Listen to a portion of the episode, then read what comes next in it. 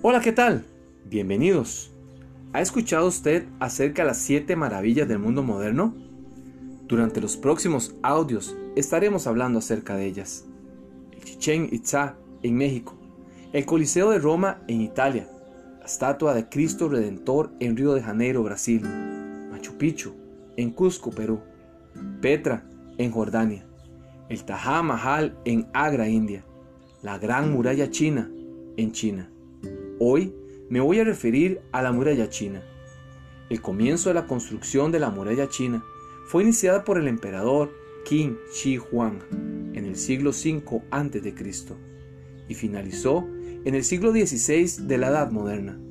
Su distancia se calcula que tiene sobre unos 8.851 kilómetros, aproximadamente unas 5.500 millas de largo. Mide de 6 a 7 metros de alto de 4 a 5 metros de ancho.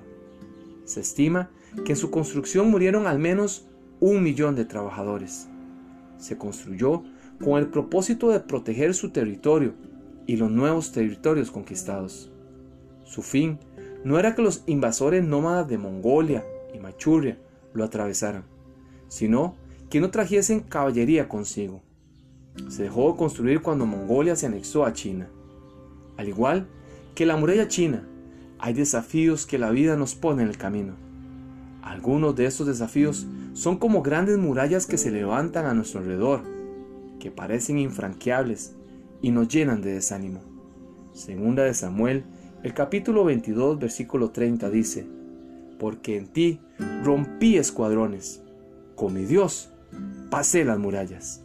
Soy Hugo Olivas y le deseo grandes bendiciones.